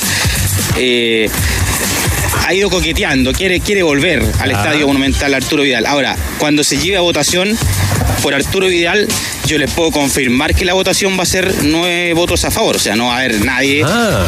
que no Sí, esté pero, de acuerdo. pero la realidad, muchachos, es que hoy día Colo Colo no, Arturo Vidal no no hay puede estar pensando en Arturo Vidal. Colo Colo tiene que resolver su entrenador. Lo primero es resolver su entrenador.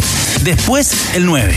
De hecho, y es la segunda cosa que te iba a preguntar, Mira, eh, Cauque. de lo único que no quiero hablar es de eso. La falta de entrenador, la no resolución en materia de refuerzos, está bajando el interés por abonarse al club. Esto fue revelado el fin de semana.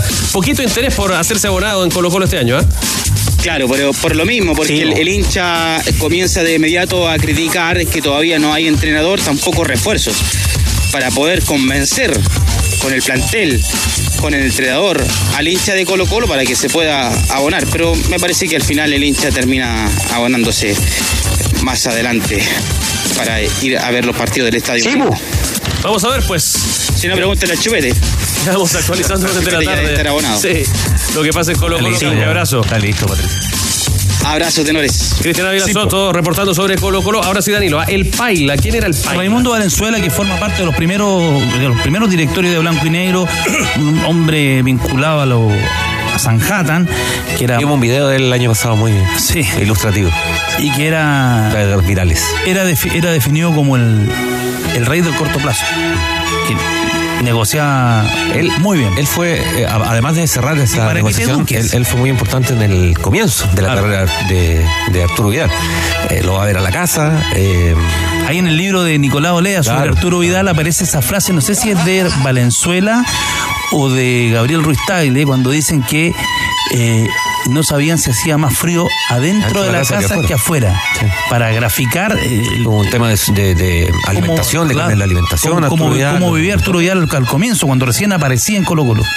Me dice Álvaro, uno de nuestros auditores más fieles, que el Paila Valenzuela era hincha de Magallanes, fíjate. Más allá de esta historia con, con Vidal, con Colo Colo y todo lo que hemos dicho. Seguimos participando de la subasta solidaria. Está la camiseta. Pailita, el que canta un Oh, ese es otro chupete, no se enoje. Ni me embarre la promoción porque estamos con subasta solidaria hoy día. Camiseta y disco de Lucas Nervi, nuestro campeón panamericano de atletismo. La del Piña Villanueva también en su aventura por los Emiratos Árabes. Tienes Perdón, que perdón. participar de esa subasta. Más 569-7772-7572 para Héctor que lo necesita. Tiene un cáncer muy jodido, tiene muchas deudas. Las enumeró hace poquito rato Rodrigo Hernández acá. Eh, así que vamos a colaborar antes que termine el programa a ver si logramos cierto un buen pozo, buenos aportes para Héctor. Pickup Foto G7, la potencia de equipamiento que necesitas. Ve por tu próxima G7 desde 12 millones 990 mil pesos. Masiva en todas las sucursales IDEF y su red de concesionarios. Fotos G7, potencia de equipamientos IDEF. Garantía de confianza. ¿Qué podemos decir en materia de fichaje? También comenzando el año. Partamos por el norte, Andrés Fernández, te propongo. que el cuadro de Deportes Copiapó confirmó ya a Byron Nieto, a Todavía Figueroa y a Álvaro Casula, jugador del Deportivo Macará de Ecuador, que también mira. estuvo en Gimnasia y Esgrima de Jujuy de Argentina para la temporada 2024. Mira, ¿qué tal? ah? En el norte sabíamos también el fin de semana de cómo se estaba Muy jugando el del cobre. En Corezal pasó algo bien curioso, ¿eh? que podría sentar un precedente importante Danilo, a nivel de contrataciones en cadete, decías. Claro, porque hubo una, una denuncia, una, una se interpuso ante los tribunales un caso de un, del- de un jugador, eh, su padre, eh, que quería salir de, de Cobresal. Y los jugadores tienen, tienen pase, forman, forman parte de la estructura del fútbol. Y no lo dejaban, fueron a tribunales, la Corte Suprema ya terminó zanjando que el jugador eh, siendo menor de edad no se le puede impedir moverse de, un club a otro. Y eso, claro, es un, es un dato. Muchas veces los, los clubes pueden amarrar a los jugadores y el jugador se quiere ir. Eh, pero, pero también se abre la puerta a otra cosa, a que se empiecen a chorear jugadores. Claro, hay que tener los representantes empiezan a chorear jugadores. Estamos buscando voces especializadas que nos clarifiquen ese precedente que sienta bien Danilo Díaz. Claro, porque por un lado está correcto. El- el- la patria potestad. Yo como padre, si mi hijo no quiero que siga jugando en Cobresal y quiero que vaya a Palestino, bueno, ya. Eh, y el club me puede decir que no. Y, y yo O sea, quiero que es, vaya- más, es más bien ahí es, es al revés. Cuando el padre por eh, obligación de vida, de trabajo, se Ah. cambia de ciudad, no tienen por qué retener al hijo, ¿no es Claro, cierto? este muchacho Claro. parece que tenía que ir a El Salvador y él no quería, quería quedarse acá. Bueno, es una parte, pero también está la otra parte que surge de esto, es que se empiecen a chorear jugadores. po. Bueno, me marcaste Copiapó, Andrés, algo más que saber también de otros equipos del norte de nuestro país. Que Cobresal, bien lo decía Danilo de lo- del tema legal, pero en, la, en el tema fichajes, Diego Coelho y Franco Lobos, confirmados como nuevos refuerzos del equipo de Cobresal. Y de Copa Libertadores. Exactamente. Diego Coelho, muy buen jugador, ¿eh? adentro del área. Navarro también, el volante de Deporte de Iquique, está prácticamente listo. Y Deportes Iquique, Miguel Ramírez, Rubén Farfán, Daniel Zapa, el ex portero de Palestino, y Agustín Nadruz, que lo conversábamos el sábado con el tenor eh, escritor Gran en el. ADN te Volante central que puede ser zaguero central, muy regular también. Muy, muy regular. Cobreloa se sigue también reforzando. Mencionamos a Gastón Rodríguez, delantero. Sí, esa dolió, sí, la de dolió. platense, que viene a jugar por los loinos esta temporada. Francisco Arancibia, Jorge Espejo, Marco Pognino, Byron Monroy, Diego González y Gastón Rodríguez, uruguayo del Blooming de Bolivia, nuevos refuerzos del equipo de Milán Astor. Ahí están todos, incluido Espejo que vuelve después de su pasada por Everton de Viña del Mar. Ya les contamos de Católica. También eh, hay un importante reportaje que es imperdible a la vuelta de la pausa.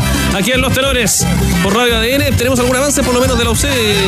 que Vale, el viernes vuelve a los trabajos con eh, las novedades de Sebastián Pérez, Alfred Canales y Agustín Farías. Y en la pelea por Guillermo Soto, recordemos, lo decíamos bien en, la- en el programa en las 20, el jugador quiere volver a Chile para tener una posibilidad en la selección nacional, no le fue bien en Rusia, después de haber tenido un muy buen paso por Huracán de, de Buenos Aires. Y si usted quiere saber de todo lo, lo que pasó en Colo Colo, yo creo que de, de los mejores libros que se han escrito en el último tiempo en el periodismo en Chile, sobre todo en el periodismo relacionado con el deporte, el, el libro de ¿Quién es Chile? de Alberto Arellano. Gran libro. perfecto. Coincido con Danilo Díaz. Bueno, ya volvemos junto a los tenores aquí en Radio ADN. Todo sigue en juego. Estás en ADN Deportes.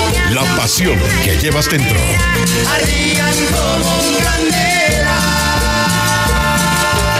Súbete ahora a una pickup Fotón G7. Potencia y equipamiento para resistir los caminos más exigentes, vayas donde vayas. Conoce las versiones Diesel 4x2 y 4x4. Ven por la tuya en todas las sucursales CIDEF y su red de concesionarios. Fotón G7. Potencia y equipamiento que necesitas. CIDEF. Garantía de confianza. ¿Para qué verlo si puedes vivirlo? La internet fibra más rápida de todo Latinoamérica te lleva a Lollapalooza Chile 2024. Participa contratando por entradas VIP a sortear entre clientes y nuevas contrataciones. Revisa nuestras ofertas en tumundo.cl o llamando al 600 9100 900. Suerte mundo. Tecnología al alcance de todos. Ya están aquí las imperdibles de Easy con grandes descuentos para que renueves cada espacio de tu hogar como siempre soñaste. Llévate todo en piscina, camping y mucho más. Encuentra los mejores productos al precio que siempre esperaste. No te pierdas esta gran oportunidad. Easy, renueva el amor por tu hogar. Esta es tu oportunidad de seguir creciendo profesionalmente. Universidad UNIAC te ofrece programas académicos con flexibilidad de horario para que logres tus metas sin dejar de lado tu trabajo y vida personal. Estos programas se imparten en modalidad presencial, vespertino, semipresencial y online en las distintas áreas del conocimiento de pregrado y postgrado. Más información en uniac.cl. Admisión 2024. Elige ser lo que sueñas ser. Universidad UNIAC, acreditada. Los mejores triatletas de Chile y el mundo vuelven a Pucón este verano y los podrás ver en vivo por TVN. Ironman 70.3 Pucón 2024. No te lo pierdas. Este domingo 7 de enero. Auspician Gatorade, Scotia, Carosi, PF, Sparta, Enjoy. Organiza Club Deportivo Universidad Católica. Invita Radio ADN. Yo amo a los perros. No sé, en ellos encuentro todo. Afecto, cariño. Pero no cuando ladran a las 2 de la mañana. Oye, ya. Voy a a... No, primero instalemos la calma. Y después instalemos Aislacel, la mejor aislación acústica para tu hogar o empresa. Somos especialistas con productos y servicios, sin importar el tamaño del proyecto. Con Aislacel no más ruidos molestos, no más temperaturas insoportables y mucho más ahorro en calefacción. Contáctanos y agenda una visita en aislacel.cl. ADN. ADN. Escuchas ADN 91.7 en Santiago. Actualidad, deportes y noticias para todo Chile. Universidad Católica. Universidad Católica. Ya vimos los tips, ya dimos lista de refuerzos de los cruzados que vuelven el 5 de enero a sus prácticas, pero se consumó el fin de semana una historia que vale la pena contar y comentar junto a los tenores Andrés Fernández. Sí, y que todo parte con un incidente que hubo en San Carlos de Apoquindo durante el desarrollo de un campeonato de básquetbol, donde Nico Castillo se ve involucrado con un profesor de la Universidad de Chile, alguna reyerta también en esa situación que comentábamos durante el fin de semana. El delantero de la Católica, mediante sus redes sociales, su cuenta de Instagram, eh, publica un mensaje pidiendo públicas disculpas por un, el incidente ocurrido el pasado 8 de diciembre en San Carlos de Apoquindo. Sé que no estuvo bien lo que hice y lamenta lo sucedido, respondió a provocaciones que pudieron evitarse. Pero eso no me quita responsabilidad en el hecho. Universidad Católica es algo muy importante en mi vida, es el club donde me formé y donde me enseñaron valores que intento poner siempre en práctica. Esos mismos valores son los que me hacen dar cuenta de mi error y disculparme. Aprovecho también de pedir disculpas a todos los cruzados y cruzadas por lo sucedido. No tengan duda que siempre voy a querer lo mejor para nuestro amado club y no volverá a pasar la declaración mediante redes sociales de el Nico Castillo. De un incidente que fue más o menos así, ¿no? Un encuentro del Nico Castillo a la salida de San Carlos de Apoquindo con este profesor de básquetbol que al era de la final, U, Manolo, que tenía una camiseta de la U y le dijo, oye, tal por cual que haces por acá con esta camiseta. Así empezó la cosa, Sí, más o menos, Danilo. Al final, siempre el, el jugador, en este caso Castillo, le termina pasando cierta responsabilidad a la otra persona. Yo creo que mm, la Católica le dio muchas posibilidades. eh, y no sé si es lo que necesita Universidad Católica a esta altura. Eh, la cuando se habla de los compromisos que la Católica lo formó, la Católica cumplió todo con él. Todo, todo, todo, todo, todo. No sé si. Porque el fútbol. A ver, esto es fútbol profesional, es alto rendimiento. El jugador tuvo una lesión grave, después tuvo una enfermedad grave. No sé si está en condiciones de ser el jugador que necesita Universidad Católica hoy día para reforzar el plantel. ¿Y cómo relevo de San Pedri? Ojalá, ojalá que él pueda recuperarse, pero es muy, muy difícil. Es muy, muy difícil. Sí, yo quería hacer hincapié, co- co- coincidiendo, digamos, pero no repetir además, en, en la lógica de, de- del Nico Castillo, de- también de, de algunos futbolistas, y a veces los medios también nos, nos ligamos, digo en general, ¿no? nosotros en particular no, pero, pero sí, a veces ocurre por, por la búsqueda de más clic y todo eso, que es la lógica del barra brava permanente, ¿no? De, de que, de que tu reacción siempre es la de un barra brava. Porque eh, y es muy difícil plantear estos temas porque empieza, ¿y cómo el otro y cómo el otro? No, me da igual, o sea, me da igual. O sea, no, no, no es una distinción de camiseta, pero es cuando tú le- barra- le, hablas ex- en particular a, a- a tu público, ¿no? Porque an estadio- con estadio lleno a favor somos todos valientes, ¿no? Eh, y no es primera vez que el Nico lo hace. Y lo ha hecho incluso con compañeros de profesión. Que yo puedo estar más cerca, más lejos. Compañeros de club. compañeros de club. Eh, y que es tirarle a la gente encima. ¿No? Pero además no es tirarle a la gente encima, sino es que tirarle al barra brava encima, en particular. ¿no? Eh, entonces, eh, quienes tenemos un respeto gigantesco por el aficionado y aficionada que, va al fútbol y que lo sigue físicamente, digitalmente, como sea, eh, me parece que parte del respeto también tiene que ver con, con- con eso, con evitar esta cosa del barrabravismo que, que yo sé que tiene un- un- una cohesión y que tiene un asidero y que tiene una espalda importante. Súper importante. Claro. Pero es como el, el- cuando tú defiendes causas ganadas, ¿no? O sea, cuando defendís causas ganadas, somos valientes todos.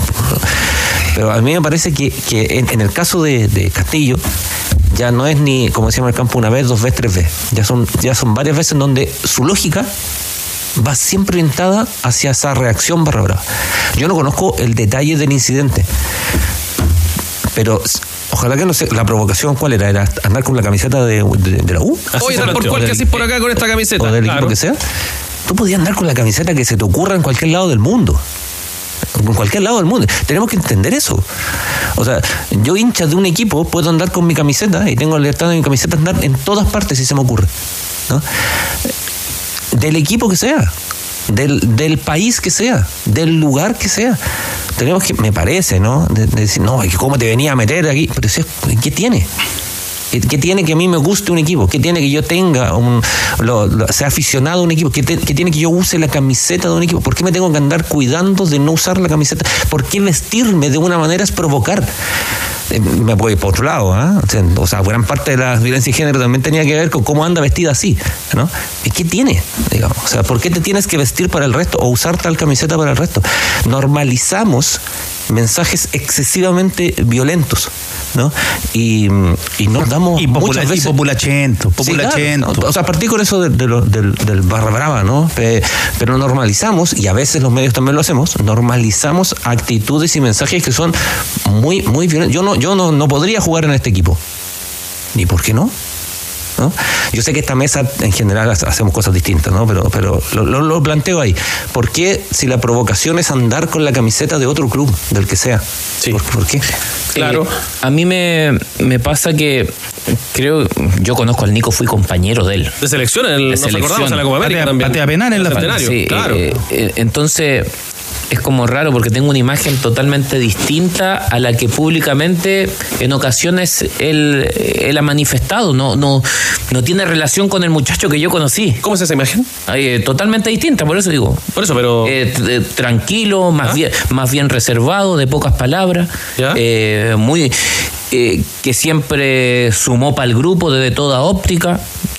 En, en definitiva de un buen muchacho. Eh, entonces no no no como que me cuesta eh, poner eh, en la balanza todo Nicolás Castillo. Creo que perdió ahora mismo y el que no se le haya salido la cadena alguna vez que tiene la primera piedra no es cierto pero creo que en esta pasada perdió una oportunidad única de enterrar este episodio. Porque en su primer en el primer párrafo ya da pie a, a que la contraparte lo pueda desmentir.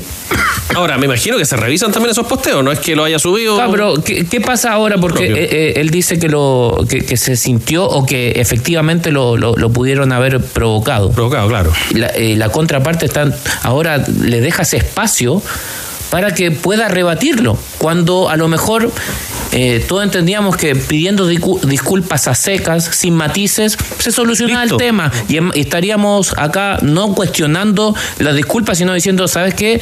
Que viene el Nico que no, no, no, no utilizó matices y hoy día está enfocado en que ojalá vuelva a la actividad, porque yo creo que todos queremos que, que también se reinserte en la actividad y que vuelva a ser jugador profesional. Era un requisito, de hecho, de Católica esa disculpa pública para poder ser oficializado como fichaje. Brevemente, por último, vos, ¿tú crees que puede hacer aporte después de dos años sin jugar? O al revés, como Danilo, tiene cierta aprensión de que pueda sumar en esa Católica 2024? A ver, eh, si uno lo mira, ¿no es cierto?, Eh, desde, de- desde todo el tiempo que ha estado alejado y, y- uno tiende a decir que está, que está complicado, pero en el fútbol hay cada cosa, uno ha visto cada resurgimiento que yo siempre le voy a dar espacio a ese amor propio del futbolista, ¿ah? siempre le voy a dar espacio a Es ese muy ánimo- difícil, sí. Sí, es muy difícil, pero siempre le voy a dar espacio al ánimo de revancha, de, de volver a estar en los lugares que, que estuvo. He visto casos casi imposibles, ¿no?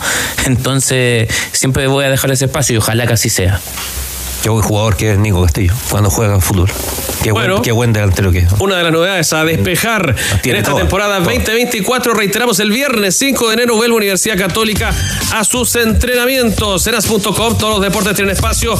Tenis, básquetbol, pádel, atletismo, handball, hockey y mucho más. Sigue todas las novedades de las grandes figuras del deporte nacional. As.com es pasión. ¿Qué otras novedades en materia de fichajes registra la zona centro del fútbol chileno, Andrés Fernández? Ejemplo Everton de Viña del Mar, Felipe Villagrán, Ignacio González, Axel Ríos, Nicolás Baeza y Rodrigo Contreras, el delantero de Deporte, el ex delantero de Deportes Antofagasta, para ser eh, nuevo integrante del equipo de Paqui Menellini para la próxima temporada.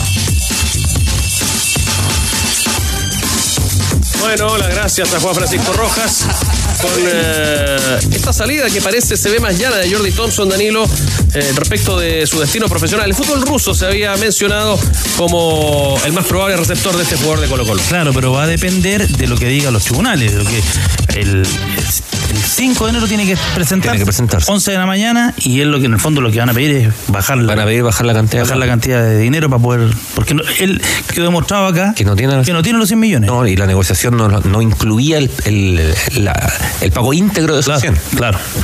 Ni el club ruso ni Ni Colo Colo-Colo. Colo iban a pagar esos 100 millones.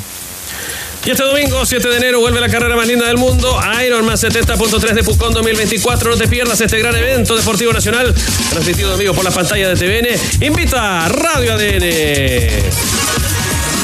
Cobreloa, Cobreloa, Cobreloa. Qué, qué bolera de Choupey. Eso no. ¿Te gustó? Sí.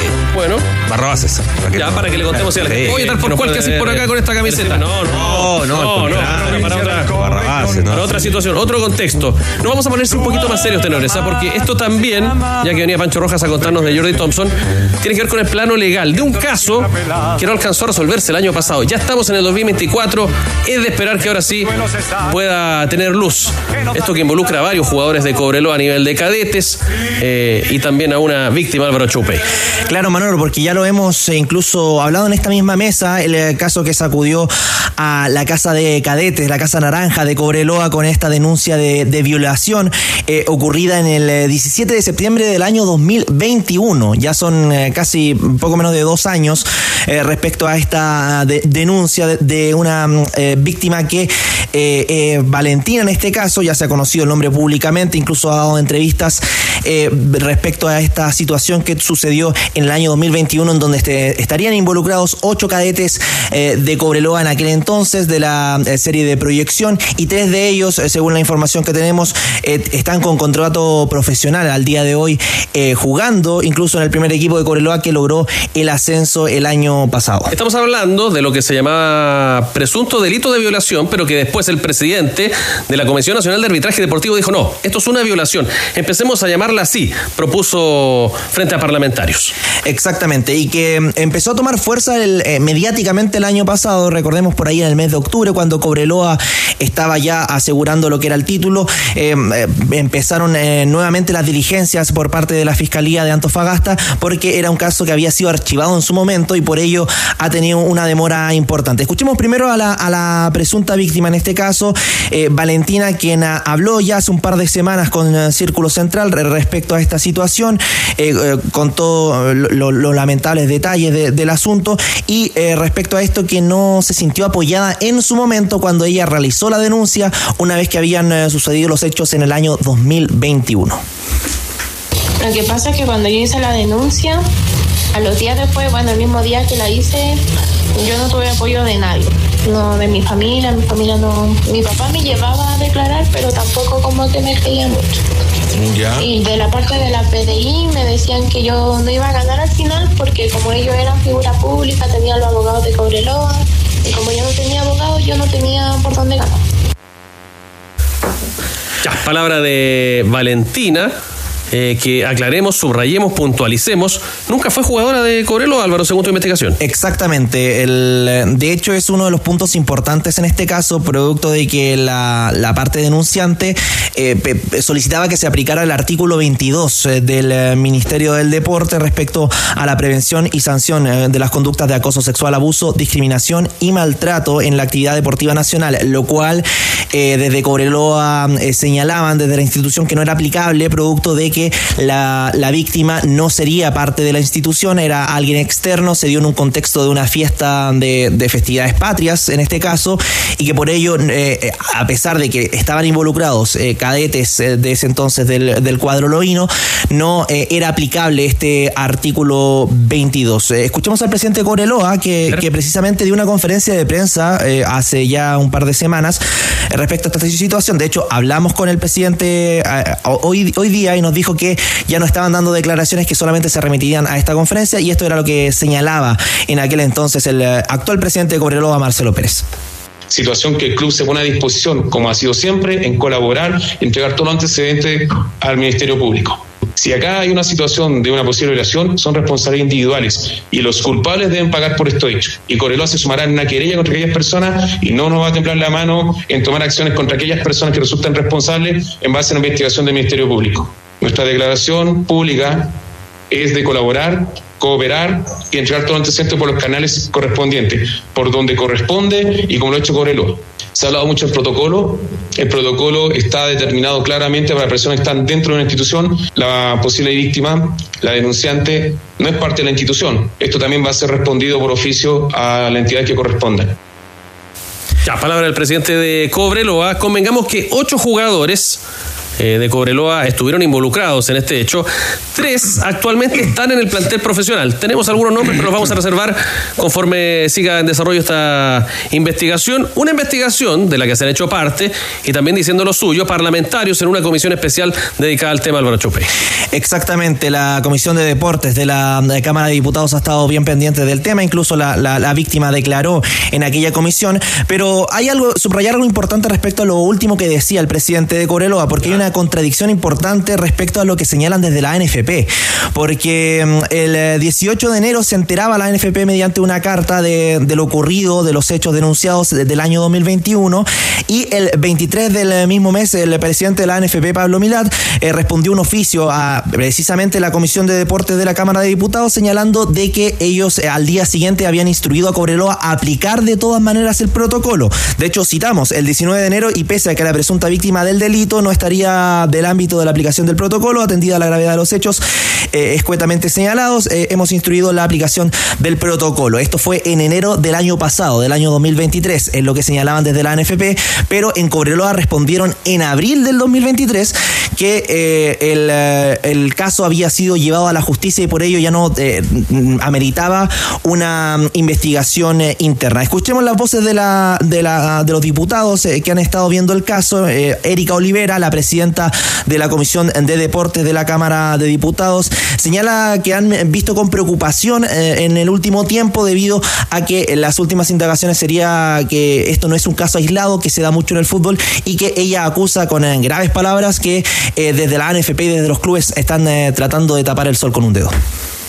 Es importante aclarar que no se trata de un hecho aislado en el deporte. Cuenta de ello es el informe entregado por el presidente del Comité Nacional de Arbitraje Deportivo, don Eduardo Arevalo, hace unos meses, quien reveló un aumento alarmante de denuncias por abuso sexual. En la Comisión de Deportes de la Cámara de Diputadas y Diputados, la cual presido, hemos recibido antecedentes del caso y todo apunta a que el Club de Fútbol Cobreloa no solo trató de esconder esta violación en manada, sino que además instruyó a los cadetes a guardar silencio no aplicó protocolos de abuso sexual y no prestó ningún tipo de auxilio a la víctima pese a que ella hizo la denuncia poco después del ataque en el año 2021. La conducta del club es deleznable porque perpetúa la violencia y el abuso en contra de la mujer y más encima en una escuela de formación de futbolistas la palabra de, Erika Olivera. Y otros de los integrantes de esta eh, comisión de, deportes que nos señalaban, eh, están haciendo una comisión especial incluso para tratar estos temas en el fútbol, no solamente el caso de Coreloa, también lo que pasó con Jordi Thompson, incluso hablaban de Cristóbal Campos, la denuncia que está interpuesta sobre el exportero de, la Universidad de Chile, pero el, diputado Andrés Giordano nos señalaba que mm, eh, Pablo Milat habría faltado a la verdad en el momento en que fue a dar sus declaraciones, sus descargos a la, a la Cámara de Diputados eh, fue citado incluso el presidente de la ANFP en un par de ocasiones y debido a estas eh, diversas versiones que se habría aplicado el protocolo o no, esto respondía el diputado Andrés Giordano. Tanto Pablo Milat como Marcelo Pérez en la misma sesión habrían faltado la verdad cuando dijeron que no sabían quiénes fueron los violadores y que por lo tanto no podían hacer nada cuando se ha manifestado en diversos testimonios que sí tenían conocimiento de los sospechosos porque es una información que incluso está en poder de la justicia. Entonces, han habido acciones como las que hemos desarrollado desde la propia Comisión de Deporte cuando oficiamos a distintas entidades, lo que ha permitido tener mayores antecedentes y mayores acciones por parte de la institucionalidad que dan cuenta de que estos no son hechos aislados y eso es lo más preocupante, que la NFP y otras instituciones han ocultado algunos de estos antecedentes o han pretendido por lo menos ocultarlos debajo de la alfombra, lo que evidentemente ensucia el deporte nacional y es una de las cuestiones que como Comisión de Deportes varios parlamentarias y parlamentarios ya hemos dicho que no vamos a permitir. Ya, se acusa a Milad faltar a la verdad, ha dicho Erika Olivera, actitud deleznable de los dirigentes que además ah, han advertido pueden arriesgar sanciones perpetuas para ejercer cargos en los clubes, según eh, sea el veredicto de este caso ultra delicado que sigue azotando al fútbol chileno tenores. Es un caso que nosotros lo vimos, eh, ¿fue en septiembre del año pasado? 21. Eh, sí, el- no, No, no, el- el incidente. No, no, pero nosotros como programa Ah, sí. se, se hizo, se hizo un informe largo, se lo, lo seguimos y acá lo primero, Cobreloa tiene una responsabilidad porque en su momento no hizo lo que tenía que hacer.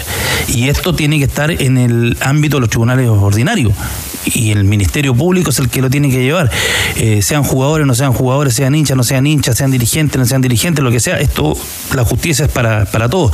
Y aquí lo que hubo en su momento fue la intención de no avanzar o de tratar de pasar piola.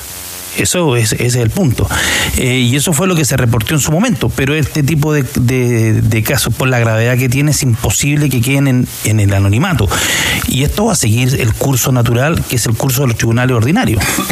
Y ahí tendrá que, y ahí va a venir la, la- la sanción que corresponde, porque los hechos son de extrema gravedad. Pero insisto, nosotros lo- esto lo vimos en, en septiembre, ya lo estábamos, lo, lo habíamos comentado. Sí, la, la situación además, la denuncia, eh, es que habría ocurrido en la casa naranja, ¿no? La casa del, del jugador, que, que pertenece, digamos, a, a la institución. ¿no? Entonces ahí también hay un hay un elemento a, considerar. Obviamente esto tiene que ser investigado, obviamente esto tiene que ser tiene que ser probado. Eh, la denuncia, para no entrar en detalle, digamos, pero la, denuncia en sí misma es gravísima, es muy muy grave. Eh, y, la, la vuelta, eh, la revictimización, de, en este caso la, la, víctima, eh, ocurre constantemente como ocurre en Chile en general, ¿no? O sea que tú tienes que eh, entregar detalles 200 veces, 400 veces, ¿no? Eh, y ahí, como, como, como estructura judicial, me, parece que este país está extremadamente al debe, digo, en- enorme, enormemente al debe, eh, porque hay una salida que puede ser eh, legal, ¿no? Es, un poco lo que, lo que estábamos conversando recién, por un tema ver. Eh, Bastaba de pronto con que la gente de Cobreloa dijera nosotros vamos a colaborar e investigar hasta las últimas consecuencias, punto. Es lo que reclaman los parlamentarios. punto, punto. Pasividad todo, todo el, el pero a partir de ahí, pero ojo, que de acuerdo al artículo no sé cuánto, que, que hay cosas que no tienen que estar en un articulado, ¿no? Me, me parece. O sea, si hay una denuncia así, me parece que hay que, que hay que investigarla, ¿no? O sea, no, no que, que el artículo es no compadre, no tengo nada que ver, porque como no- ella no es futbolista, nosotros no tenemos nada que ver. Me, me parece que hay cosas que no tienen que estar eh, registradas así como si la denuncia dice que ocho jugadores, eh, denuncia, insisto, si la denuncia dice que ocho jugadores eh, cometieron este delito en las dependencias del club, investigala, po. No, o sea, no me, no me metí, no está ahí el artículo 205 y el, y el no sé cuánto. Investígala nomás. ¿no? O sea, punto. No, que tiene que ir, sí, puede ir por tribunales paralelos, obviamente tiene que ir, pero tienes que investigarla, te lo tienen que decir, te tienen que obligar, te tienen que denunciar, tienen que salir a los medios. ¿En serio? O sea, y después podemos evidentemente llegar a una verdad judicial, que también sabemos que en Chile hay verdades judiciales y verdades que son lo que realmente ocurre, ¿no? Y ahí entramos en otra discusión ya, ya más amplia eh, y que tiene que ver evidentemente con una estructura de sociedad ilegal en Chile que, que, que cogía por muchos lados. Bueno, ojalá que este año al menos salga un fallo justo para la involucrada y también los jugadores, ¿cierto?, que participaron eh, de esta acusación. Algunos de ellos, insistimos, en el plantel de Cobrelo, el plantel profesional que va a disputar la temporada 2024. ¿Alguna buena para los hinchas loinos al cierre, Álvaro? Sí, es que justamente hoy eh, se aprobó en el Consejo Municipal eh, de Calama que fue declarado Patrimonio de la Ciudad el cuadro de Cobreloa y también se determinó el 21 de diciembre como el Día del Hincha de Cobreloa. Así que al menos una de las noticias buenas que tiene Cobreloa en este retorno a primera división. Por un título frente a Colo Colo fue eso, ¿no? Exactamente. Bueno, gracias Álvaro. Abrazo. Llenas.com, todos los deportes tienen espacio. Tenis, básquetbol, pádel, atletismo, handball, hockey y mucho más. Sigue todas las novedades. Grandes figuras del deporte nacional.com. Es pasión. Recorrimos el norte, el centro. Quise los fichajes en el sur de nuestro país. Fútbol chileno, Andrés Fernández. El campeón del fútbol chileno, Huachipato, que hoy día tuvo a Javier Sanguinetti en su primer entrenamiento. Eh, Sebastián Sáez, Franco Vega, Mar- Mario Briseño, Leandro Díaz y Jason Vargas, el ex delantero de la Católica y de la U, se pondrán la camiseta del campeón del fútbol chileno el 2024. Bien, pues llegamos al cierre, 15 con 35. Ya viene ADN Top con el gran triunfo chileno en la United Cup, el regreso de Nadal, etcétera. Hemos estado tratando de colaborar con Héctor Muñoz, que sufre un cáncer al colon grado 4, con metástasis al pulmón e hígado, no lo está pasando bien. Tiene una deuda acumulada de 12 millones de pesos con su hospital. Además, una deuda enorme del dividendo de su casa y por lo mismo estamos subastando toda esta semana prendas a las que ustedes pueden eh, aspirar en nuestra subasta solidaria aquí en Los Tenores. Eh, hoy, por ejemplo, vamos a entregar el disco. ¿Ya? El disco de Lucas Nervi. Autografiado. Andrés Fernández, autografiado. ¿Ya? Vamos a esperar por las poleras para mejores oferentes. Ya decíamos, a toda la semana estaremos sorteando prendas. Pero el ganador del disco tiene nombre, se llama Fernando Aitken. Fernando Aitken se queda con el disco autografiado de Lucas Nervi, 200 mil pesos. Puso para colaborar, se agradece ciertamente su aporte y el de todos nuestros auditores que también han hecho el suyo, independiente de que se entreguen o no estas hermosas prendas. Eh, tenores, ha sido un placer volver eh, en este 2024 con ustedes. Ojalá que sea de lo mejor para Jambo Seyur, para Cristian Arcos, para Danilo Díaz. Eh, y vamos a seguir ciertamente eh, contando todo lo que proceda. Y esperando el fútbol saber deporte chileno. qué es lo que va a ocurrir en el Consejo de Presidentes de esta tarde. Sí, debe estar comenzando ya, ¿no? Sí, 3 de la tarde, porque entre otras cosas se va a tratar lo de los seis extranjeros. Claro. ¿Cierto? Y el CIFUP está con la pluma parada. Sí, algunos clubes incluso están contratando ya eh, en base a esa norma de los seis extranjeros. Así que no es un tema sencillo. gigante, Sí, vamos a estar atentos esta tarde también ya a lo que ocurre en los clubes. Abrazo de gol para todos. Bajamos el telón.